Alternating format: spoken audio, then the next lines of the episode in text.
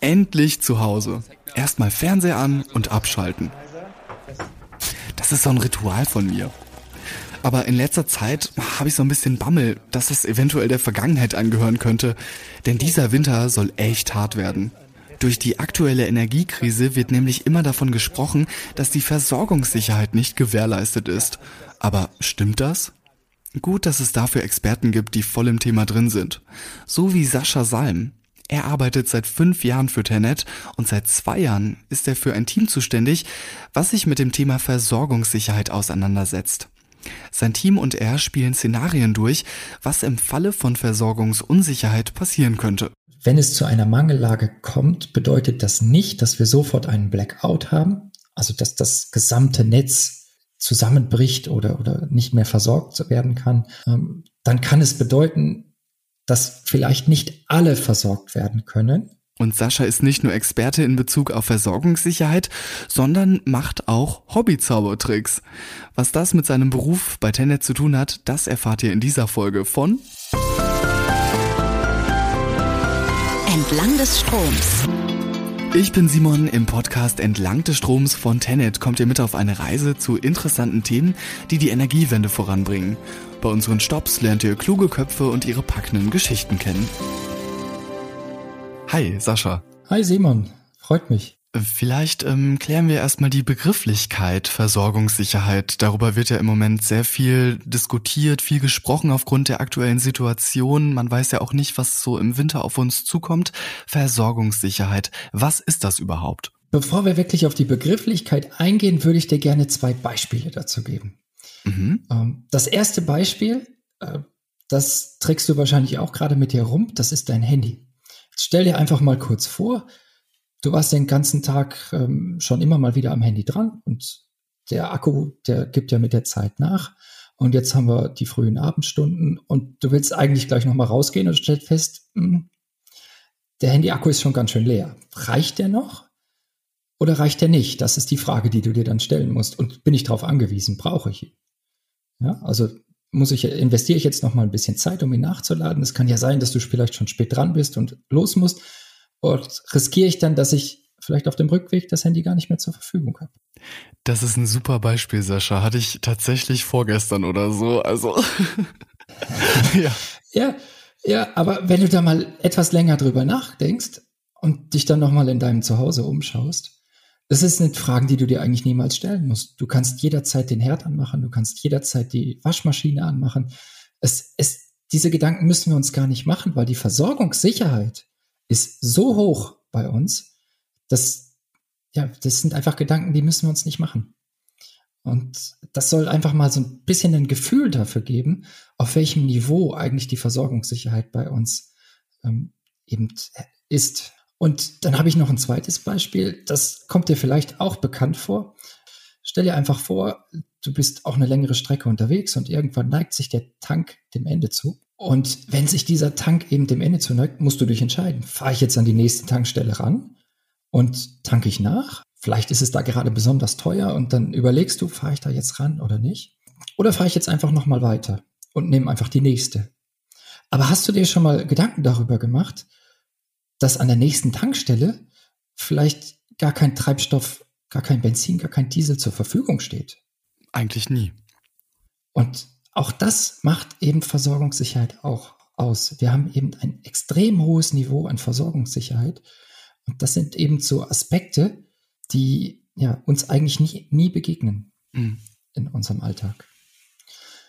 Aber deine ursprüngliche Frage war ja eigentlich ja, was, was ist Versorgungssicherheit? Also wir sprechen ja heute quasi über die Stromversorgungssicherheit und ähm, die hat im Wesentlichen fünf größere Aspekte. Der erste Aspekt ist die sogenannte Spannungshaltung. Die ist wichtig, damit die Energie dann wirklich überhaupt transportiert werden kann. Ähm, dann haben wir die Frequenzhaltung. Ist auch ein wichtiger Aspekt der Versorgungssicherheit, weil im Endeffekt die Frequenz wenn die konstant gehalten wird, heißt das, dass Erzeugung und Verbrauch im Gleichgewicht sind. Da gibt es ja häufig dieses Bild mit der Waage, ähm, wo man wo man das ganz, ganz deutlich dran sehen kann. Ja, also das ist das Besondere am Stromnetz, dass Erzeugung und Verbrauch zu jedem Zeitpunkt immer im Gleichgewicht sein müssen. Ich muss immer so viel erzeugen, wie ich verbrauche. Dann gibt es noch einen weiteren Aspekt, der bisschen ferner scheint. Das ist der sogenannte äh, Netzwiederaufbau. Das heißt, wenn es tatsächlich dann mal zu einer Störung kommt, dann müssen wir auch in der Lage sein, unsere Netze wieder in Betrieb nehmen zu können im Anschluss. Das gehört auch zur Stromversorgungssicherheit. Dann haben wir noch den Aspekt der sogenannten Transmission Adequacy. Das ist quasi die, ähm, die Sicherheit, dass wir auch wirklich die erzeugte Energie vom Erzeuger zum Endverbraucher übertragen können. Und dann das wirklich wichtige Thema, was uns alle im Moment betrifft und worüber wir heute ein bisschen mehr reden möchten, das ist die sogenannte Resource Adequacy. Und die Resource Adequacy, ähm, das ist eigentlich noch ein Schritt bevor, vor der Übertragung. Und dabei geht es darum, dass eben immer genügend Erzeugung zur Verfügung steht, um die Last, um den Verbrauch decken zu können. Also wir bewegen uns da eigentlich eher im Markt. Es geht also um fünf Aspekte der Versorgungssicherheit. Einmal die Spannungshaltung, dann die Frequenzhaltung. Es geht um das Gleichgewicht zwischen Erzeugung und Verbrauch. Dann den Netzwiederaufbau, sollte es mal zu einer Störung kommen, damit das Problem schnell behoben wird. Die Sicherheit, dass Energie vom Erzeuger zum Verbraucher kommt. Und Resource Adequacy, dass immer genügend Erzeugung zur Verfügung steht. Der letzte Punkt, den du gerade angesprochen hast, äh, da scheint es ja im Moment oder da gibt's ja im Moment so ein bisschen Probleme mit. Ähm, nett ausgedrückt, vor dem Winter haben ja ein paar Leute Sorge. Äh, zu Recht? Eine wesentliche Rolle tatsächlich spielt das Wetter. Und wir wissen noch nicht, wie das wird. Das können wir ja schlecht vorhersagen. Das heißt, wir beschäftigen uns natürlich intensiv damit, was alles eintreten kann. Aber im Endeffekt hängt ein Großteil unseres Energieverbrauchs natürlich auch vom Wetter ab. Ne? Wegen Wind und äh, Solar. Nicht nur das. Einfach, wenn wir einen sehr kalten Winter bekommen, mhm. dann äh, müssen wir logischerweise mehr heizen. Also haben wir auch einen höheren Energiebedarf. Brauchen wir mehr Gas, mehr Strom. Ähm, wenn kalte Wintertage sind oder das Wetter nicht so schön ist, dann sitzen wir tendenziell ja vielleicht auch häufiger mal vor dem Fernseher oder, oder spielen am PC oder was auch immer. Ähm, es, wir sind halt nicht so viel aktiv draußen wie, wie in den Sommermonaten und haben einfach insgesamt schon einen höheren Energiebedarf. Aber ähm, ich habe da eigentlich auch äh, noch was, worüber ich mit dir sprechen wollte oder äh, was ich erwähnen wollte. Ich habe nämlich letztens in der Zeitung gelesen, in den USA müssen die Menschen im Jahr durchschnittlich mit acht Stunden Strom also ohne Strom auskommen. In Deutschland im Durchschnitt elf Minuten. Ja. Das ähm, hat was natürlich mit dem Netz zu tun in den USA, was ganz anders ist als bei uns. Ähm, aber also wir haben ja eigentlich mit Stromausfällen so gar nichts am Hut. Wie wurde die Versorgungssicherheit bis jetzt denn immer so geleistet? Das, ich meine, elf Minuten in einem Jahr im Durchschnitt, ne, das ist ja sehr, sehr unwahrscheinlich, dass man mal irgendwie ein paar Minuten ohne Strom ist. Auch, auch das hat mehrere Aspekte. Äh, einer der wichtigen ist, dass unsere Kolleginnen und Kollegen in, im Betrieb, in der Schaltwarte, ähm, draußen im Feld extrem gute Arbeit auch leisten, dass eben vor allen Dingen die Übertragung gewährleistet ist. Aber bislang haben wir auch an den Märkten immer ausreichend Angebot gehabt an Energie. Ja, eine, wir haben einen, einen großen Wandel im Energiesystem. Ähm, es stehen, es stehen aus Sicht der Versorgungssicherheit weniger Kraftwerke zur Verfügung, die man nach Belieben an- und abfahren konnte, wie zum Beispiel Kohlekraftwerke. Ähm, die, die werden einfach weniger im Netz und die erneuerbaren Energien, die sind eben sehr viel volatiler und da ist eben auch dann erforderlich, dass wir wesentlich mehr Flexibilitäten haben, dass wir Speicher haben. Und da befinden wir uns gerade in der Transition auch ein Stück weit. Also in den, in den vergangenen Jahren war die Brückentechnologie doch eher Gas, weil man einen wesentlich geringeren CO2-Ausstoß hat als bei der Kohle. Ähm, das steht jetzt aber nicht mehr zur Verfügung.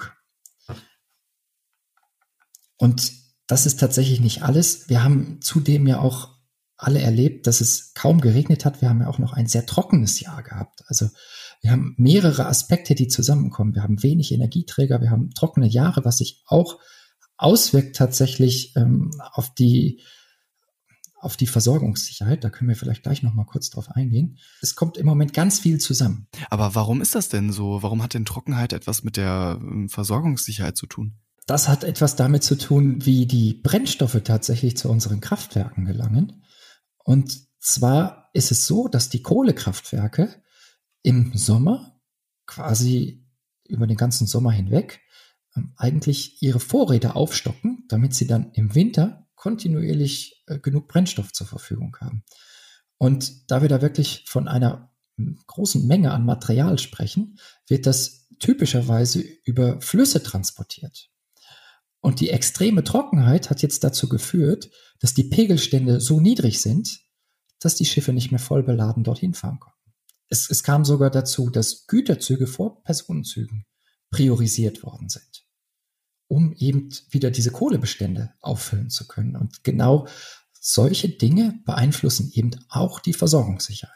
Ach, Wahnsinn. Also das finde ich total verrückt. Das hat ja es hat ja so viel damit zu tun dann. Aber im Winter, da kann man ja, oder jetzt auch im Herbst, da kann man ja schon auf Regen hoffen, oder? Also.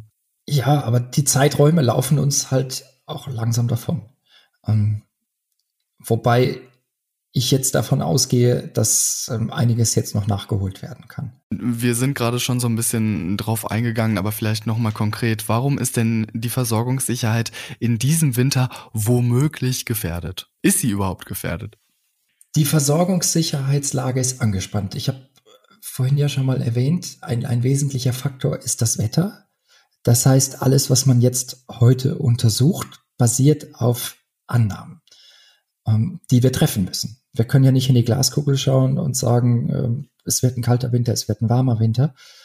Ähm, es, es, es bleibt nach wie vor eine gewisse Unsicherheit bestehen, aber wir können uns darauf vorbereiten und genau das machen wir auch. Das heißt, wir analysieren im Prinzip die verschiedenen Faktoren, die da reinspielen.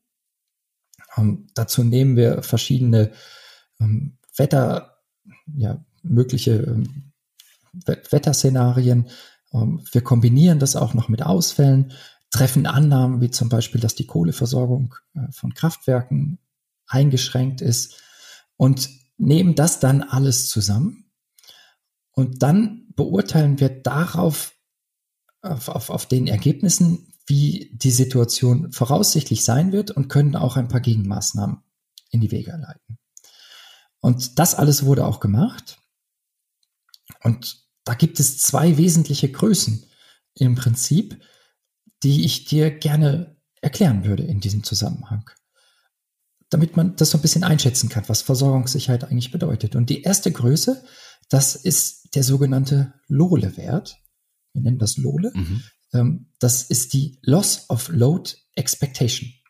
Das heißt, im Endeffekt, ganz vereinfacht gesagt, in wie vielen Stunden des Jahres ist zu erwarten, dass nicht genügend Erzeugung zu, zur Verfügung steht, um den Verbrauch, um die Last zu decken. Das drücken wir eben in der Übertragungsnetzbetreiberwelt mit dem sogenannten LOLE-Wert aus. Das heißt nicht, dass es genauso kommen muss, sondern das heißt, das ist zu erwarten. Dadurch, dass wir auf ganz viele Situationen halt draufschauen. Es ist ein mögliches Szenario, was eintreffen könnte. Es ist ein mögliches Szenario, wobei wir halt ganz, ganz viele Szenarien betrachten und dann im Mittel im Prinzip herausbekommen, was wäre zu erwarten. So. Und dieser Lohle-Wert, der sagt aber erstmal nur, dass Erzeugung und Verbrauch nicht im Gleichgewicht sind.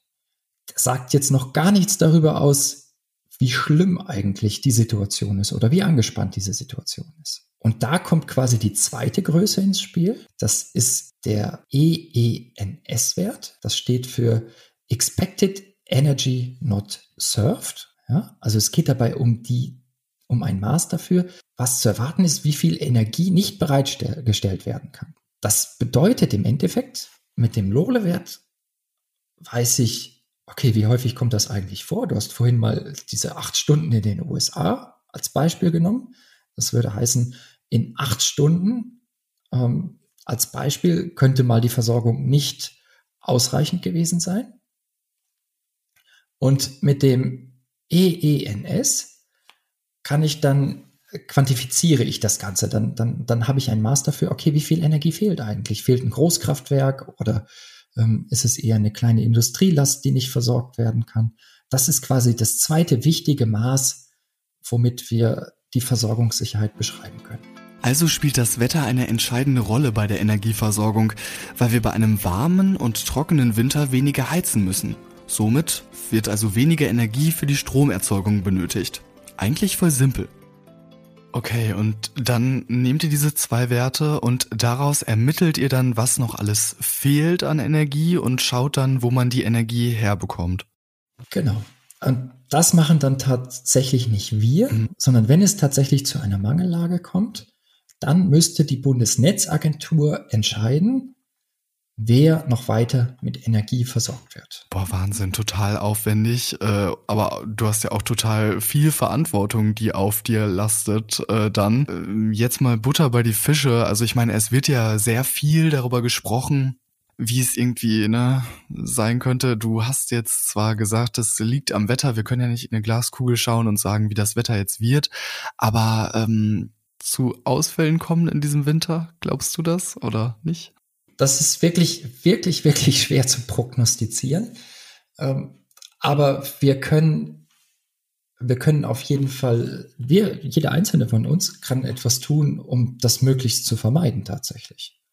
Und zwar weiß ich nicht, ob dir das bekannt ist, aber es gibt eine Diskussion quasi um die Heizlüfter. Mhm. Da befürchtet man, dass jetzt viele Menschen eben auf diese Heizlüfter zurückgreifen. Äh, Weil das Gas im Moment so teuer ist und man sich denkt, hey, heiz ich jetzt einfach mit äh, Strom. Genau. Und zwar ist bei diesen Heizlüftern, ja, die, die funktionieren mit elektrischer Energie. Aber woher kommt denn die Energie? Und im schlimmsten Fall, wenn viele Leute diese Heizlüfter betreiben, könnte das bedeuten, dass am Markt Gaskraftwerke in Betrieb gehen müssen, um diese Last zu decken. Das heißt, das Gas, was ich eigentlich einsparen will, wird an anderer Stelle verbrannt. Dann habe ich noch die ganzen Übertragungsverluste vom Netz dazwischen und bin eigentlich noch wesentlich ineffizienter unterwegs, als wenn ich das Gas direkt da in Wärme umwandle, wo ich es nämlich brauche, in meiner Heizung. Und nicht nur das, wenn ich eine Vielzahl von Heizlüftern betreibe, dann kann es sogar sein, dass ich die lokalen Netze an die Grenze bringe. Die sind nämlich gar nicht dafür ausgelegt, dass wir ähm, in hohem Maße Strom beziehen in jedem Haushalt, ähm, sondern die, die rechnen damit, dass wir im Mittel eben eine deutlich geringere Leistung abnehmen. Mhm. Also ich habe gehört, dass im Winter das Wetter eine besonders wichtige Rolle spielt. Stimmt das? Es gibt aber auch immer wieder im Winter, und das ist eigentlich das Schwierige, Situationen, wo weder die Sonne scheint, noch der Wind weht. Ähm, wir nennen das Dunkelflaute. Das kann ein bis zwei Wochen anhalten. Und das sind so diese, diese grauen, grauen Wintermonate, ne? wo den ganzen Tag ist es irgendwie gefühlt dunkel. Und genau in diesen Situationen, wo kein Wind zur Verfügung steht, wo keine Sonne zur Verfügung steht, da ist es aus Sicht der Versorgungssicherheit natürlich besonders kritisch, weil ein wesentlicher Teil der Energieversorgung gar nicht zur Verfügung steht. Du hast ja schon gesagt, Kohlekraftwerke, die dann ne, hochgefahren werden. Was gibt es noch für Alternativen? Wird auch eventuell Strom aus dem Ausland bezogen, beispielsweise aus Frankreich? Dort äh, setzt man ja weiterhin auf Atomkraft. Ja, das wird, äh, wurde in der Vergangenheit, war Frankreich häufiger ein Exporteur, also die haben Strom zu uns geliefert. Aber aktuell, und das wird auch gerade mit einbezogen in die Versorgungssicherheit, das zeigt auch, dass die Versorgungssicherheit ein europäisches Thema ist. Also es reicht nicht nur auf Deutschland zu schauen, sondern ich muss auch wissen, was bei den Nachbarn los ist. Und in Frankreich haben wir gerade das große Problem, ähm, dass kaum äh, Kernkraftwerke zur Verfügung stehen. Ihr schaut generell auf Europa, also Versorgungssicherheit ist nicht nur ein deutsches, sondern ein europäisches Thema in unserem europäischen Netz. Schaffen wir das denn? mit unseren Nachbarn? Ich bin auf jeden Fall zuversichtlich, dass wir das wirklich schaffen können. Und ähm, wir arbeiten auch Hand in Hand. Wir haben eine Vielzahl an Menschen, die sich wirklich mit diesem Thema beschäftigen und die, die daran arbeiten, dass es auch morgen noch ähm, ja alles gut geht. Im Sommer war ja schon klar, dass es so ein bisschen enger werden könnte im Winter. Ähm, jetzt ist es ja sehr wahrscheinlich. Ähm, was habt ihr da getan, vorausschauend? Also habt ihr da euch im Sommer schon zusammengesetzt? Ja, es ist, gab die sogenannten Sonderanalysen und wir haben über eine ganze Reihe der Punkte schon gesprochen. Das heißt, man hat nochmal geprüft, aufgrund der sich so stark geänderten Situation, ähm, für verschiedenste Szenarien und Mangellagen, ähm, wie sieht die Situation in den Netzen denn eigentlich aus? Und das wurde erarbeitet und dann eben auch geteilt mit der Regierung, mit dem BMWK, dem Bundesministerium für Wirtschaft und Klima und auch mit der Bundesnetzagentur.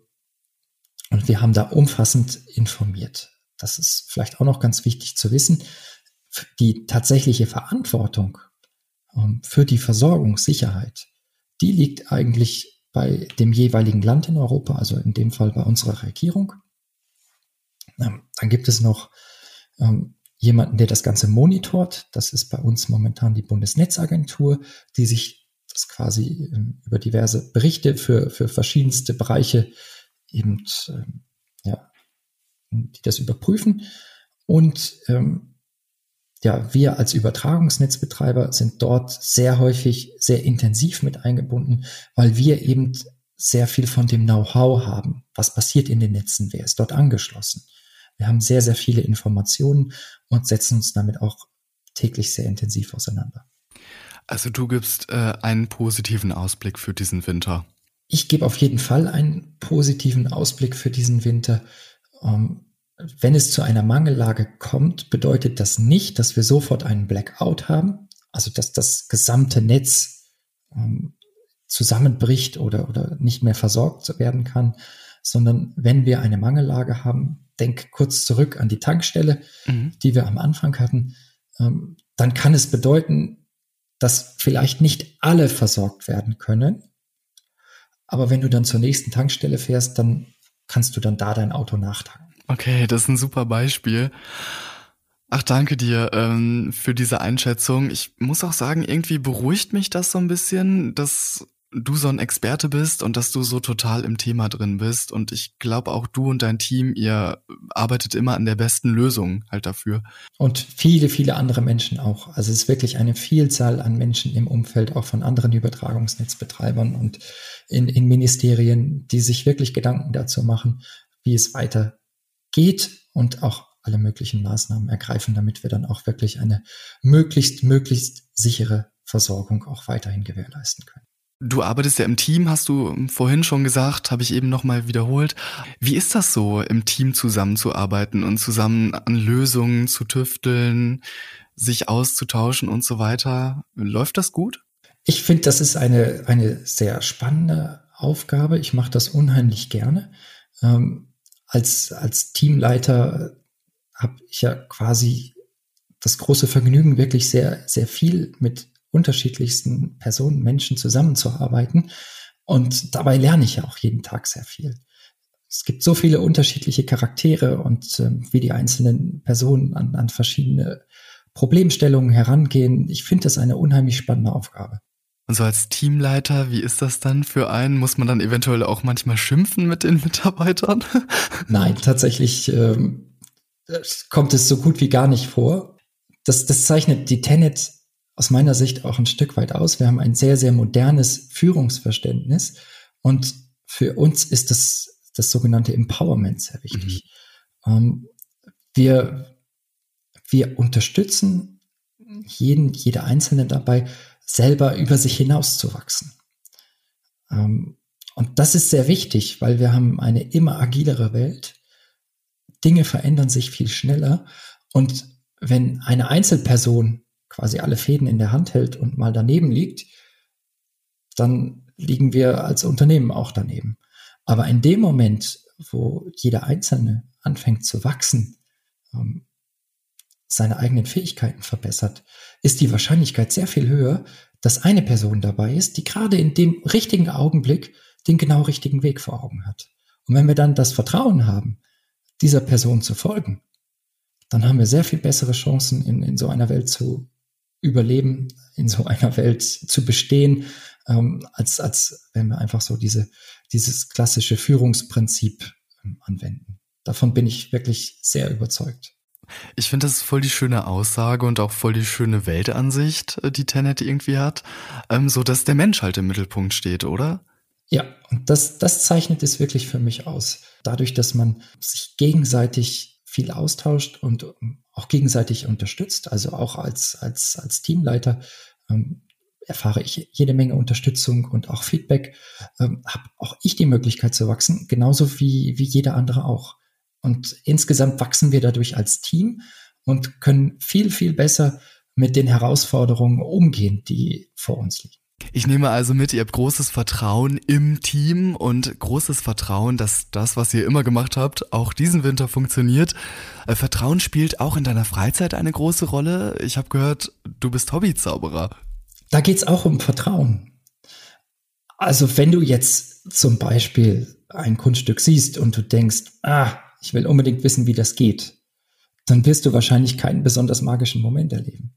Aber in dem Moment, wo du Vertrauen hast, und das ist eigentlich so die Hauptaufgabe des, des Zauberers, ähm, die Aufmerksamkeit zu lenken, weil natürlich kann auch ich nicht richtig zaubern, aber ähm, wenn du dich darauf einlässt und äh, wir quasi gemeinsam diesen Weg gehen, dann hast du die Möglichkeit eben ähm, etwas zu erleben, was sich anfühlt wie Magie.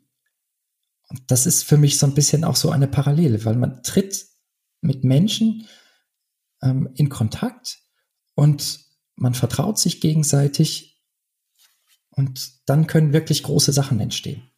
Ja, das ist doch ein richtig schöner Abschluss äh, für diese Episode von Entlang des Stroms. Danke, Sascha, dass du mir so viel äh, zum Thema Versorgungssicherheit erzählt hast. Ich muss auch wirklich sagen, nach unserem Gespräch bin ich jetzt so ein bisschen beruhigter und gehe auf jeden Fall beruhigt in den Winter und weiß, ähm, du und dein Team, ihr arbeitet an den besten Lösungen. Ja, das, das hoffe ich und dass, dass du beruhigt in den Winter gehen kannst. Aber ne, bitte auch mit, dass auch du die Chance hast, etwas zu verändern. Denk an das Beispiel mit den Heizlüftern. Ähm, es ist ein kleiner Beitrag, aber die Masse, die macht es am Ende. Und wenn jeder ein Stück weit Energie einspart, dann haben wir auch die Chance, dem Ganzen noch viel, viel besser zu begegnen. Die Versorgungssicherheit für uns Verbraucher bleibt also bestehen. Und selbst wenn es mal zu einem Versorgungsengpass kommen sollte, was wirklich sehr, sehr, sehr unwahrscheinlich ist, dann nur für eine sehr kurze Zeit. Meinen täglichen Fernsehabend muss ich also nicht missen, wenn ich nach Hause komme. Aber damit auch ich Energie spare, schalte ich jetzt den Fernseher eine Stunde früher ab und lese lieber noch ein Buch. Das war's auch schon für diese Episode. Abonniert den Podcast und freut euch auf die nächste Episode von Entlang des Stroms.